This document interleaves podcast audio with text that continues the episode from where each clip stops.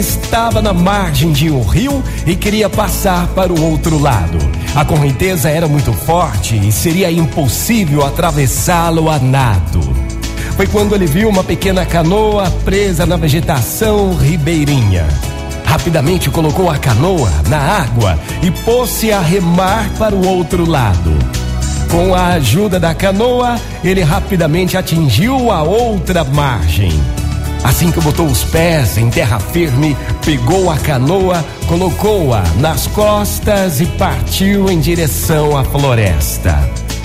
Algumas pessoas que estavam ali e haviam observado toda a cena ficaram espantadas com aquela atitude inesperada daquele homem.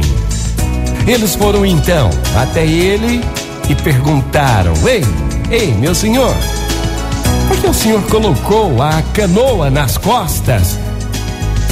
De que ela lhe servirá agora, já que atravessou o rio? O homem exausto, vermelho, suado, já cansado do esforço em carregar a embarcação nas suas costas, respondeu: Essa canoa me ajudou muito a atravessar o rio. Eu não posso abandoná-la. Espero que agora ela me ajude também a atravessar a floresta.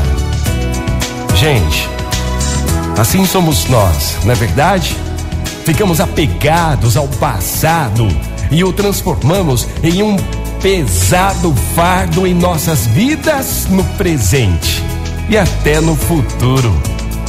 Gente, vale a pena pensar. Passado é experiência e não residência. Muito bom dia, ótima manhã. O seu dia melhor. Deixa de ficar apegado ao passado.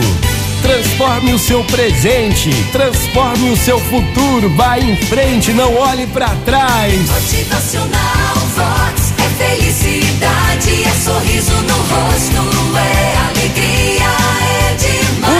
passou, passou. O que já foi, já era. Passado é experiência. Passado não é residência.